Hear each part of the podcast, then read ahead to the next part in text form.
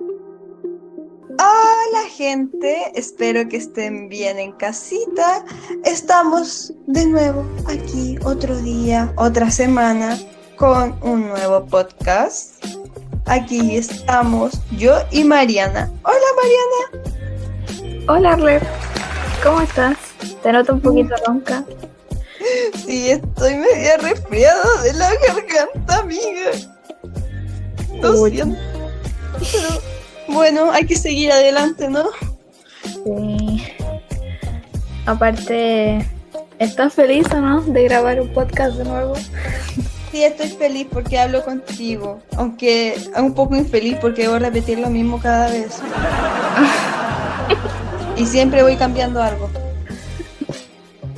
Cambiando y agregando, cambiando y agregando. Pero bueno, estoy feliz porque estoy hablando contigo, puedo socializar contigo mientras hacemos esto, entonces sí, es algo bueno. Sí, yo también estoy feliz. Sí. ¿Y tú cómo estás? Muy bien. O sea, un poquito cansada, pero, pero bien. Cansada de, de grabar tantas veces lo mismo. Lo cambiando y agregando, lo cambiando y agregando. Muchas veces grabando esto. Para que Pero- salga perfecto. Para que salga perfecto o mejor que el primero, porque el primero igual no es tan malo. Pero, Pero, pero, dijiste pero. pero es bueno porque informamos sobre el cáncer y su relación con el sarcoma de Kaposi, por lo cual deberían irlo a escuchar antes de escuchar este. Les dejo sus minutos para que vayan. Ya les dejé sus minutos y no les voy a dar más porque, pues no, se nos va, se nos va a hacer muy largo esto. Eh, bueno, hoy estamos aquí reunidas para hablar sobre un tema, sobre algo que mencionamos en el podcast anterior. Por eso es importante para saber bien por qué la relación y por qué estamos haciendo un podcast con él, con ese tema, que es el VIH y por qué las personas que tienen VIH son más propensas a tener sarcoma de Kaposi. ¿Estamos listas, Mariana? Súper lista. ¡No los escucho!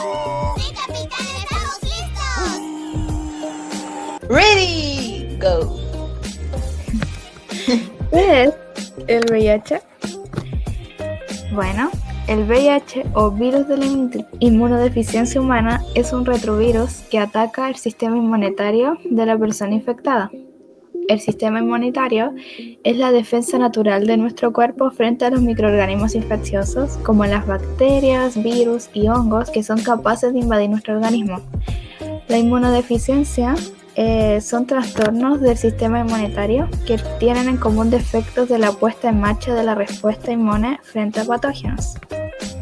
En concreto, el VIH ataca y destruye los linfocitos CD4, que son un tipo de célula que forman... ¡Ay, no! ¿Por qué te estás riendo, Mariana? Perdón, que se me trabó la lengua, pero traté que no se notara. ¡Ay, qué gracioso! Es muy real. Ya, No importa, querida, sigue. Aunque se te haya trabado la lengua el gato. Espera, ¿qué? Aunque te haya comido la lengua el gato. Ay, ahora ya entendí. En concreto, el VIH ataca y destruye los linfocitos CD4, que son un tipo de células que forman parte del sistema inmune y que se encargan de la fabricación de anticuerpos para combatir las infecciones causadas por estos agentes externos. O sea, mira, este, este es un ejemplo que se me vino a la mente escuchándote, que sería como, por ejemplo, ya, situación, tú tienes dolor de garganta, ¿ok? Piensa que tienes un dolor de garganta y que es como que te duele mucho y ya estás como, Como harta, tú. entonces... ¿Ah? Como yo, sí, exactamente mi caso.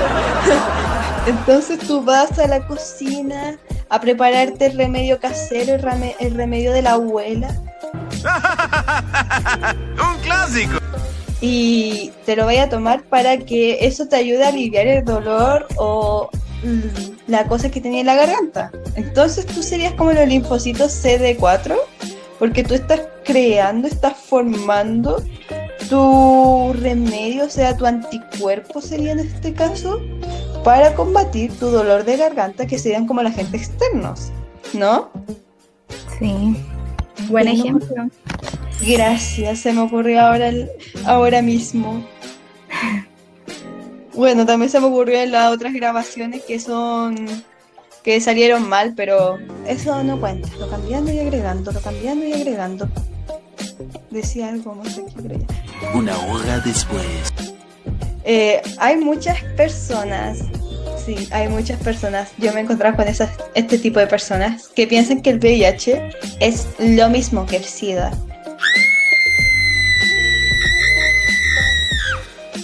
Y no, no son lo mismo, no son sinónimos. Tener VIH no significa tener SIDA. Estar infectados por el VIH significa que el virus está en tu organismo multiplicándose, lo que provoca que tu sistema inmunológico se debilite, pero no necesariamente que desarrolles una enfermedad.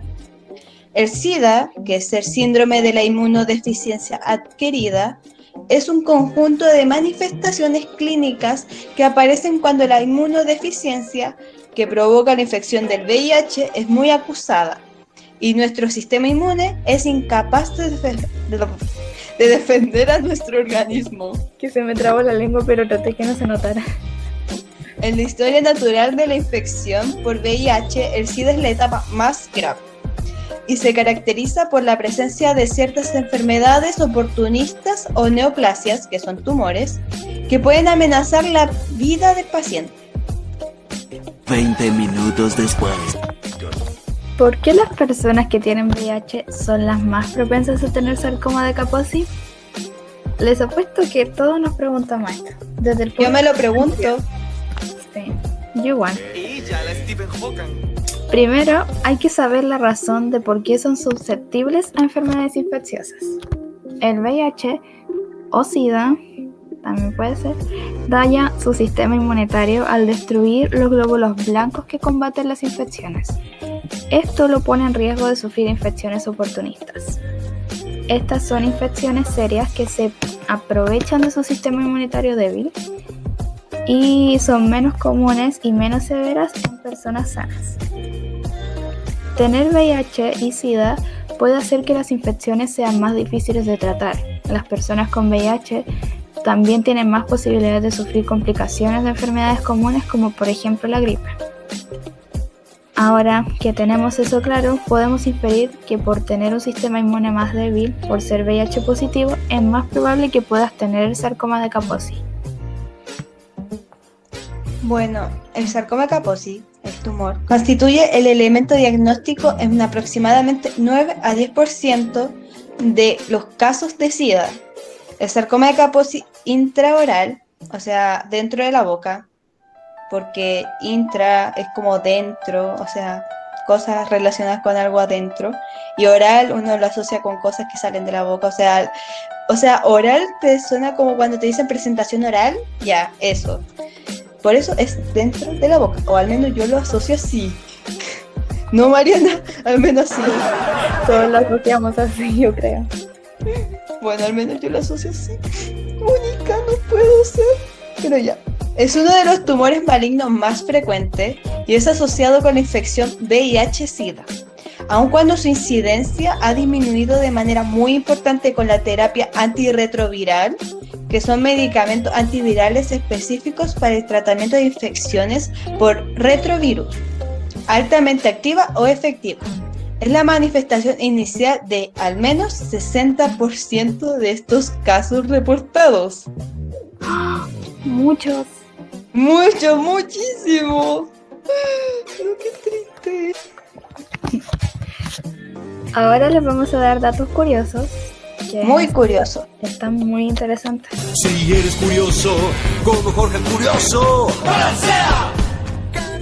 El sarcoma de Kaposi se transmite principalmente a través de la saliva, pero también se puede diseminar por medio de contacto sexual como semen y fluido vaginal y también por la transfusión sanguínea o trasplante.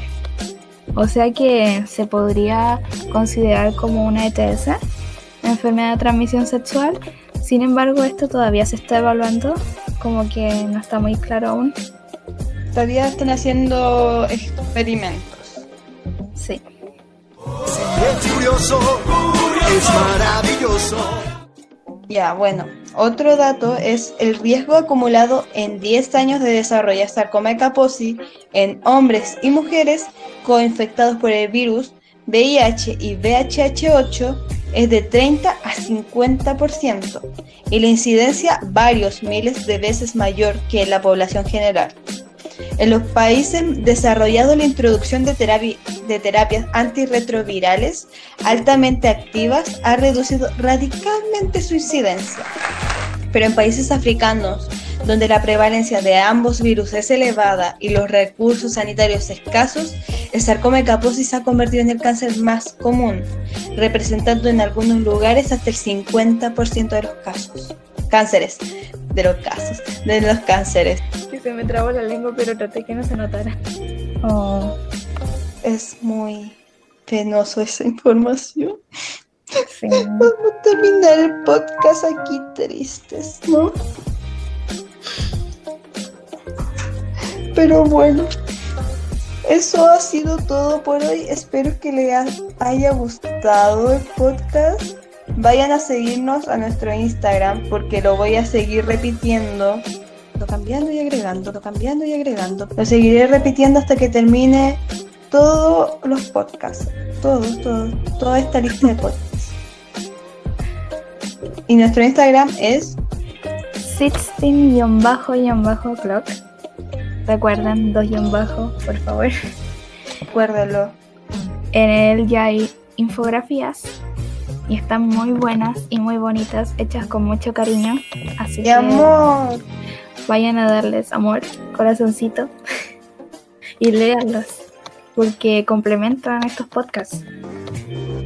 Sí, exactamente. Pero bueno. Ah, es hora del adiós.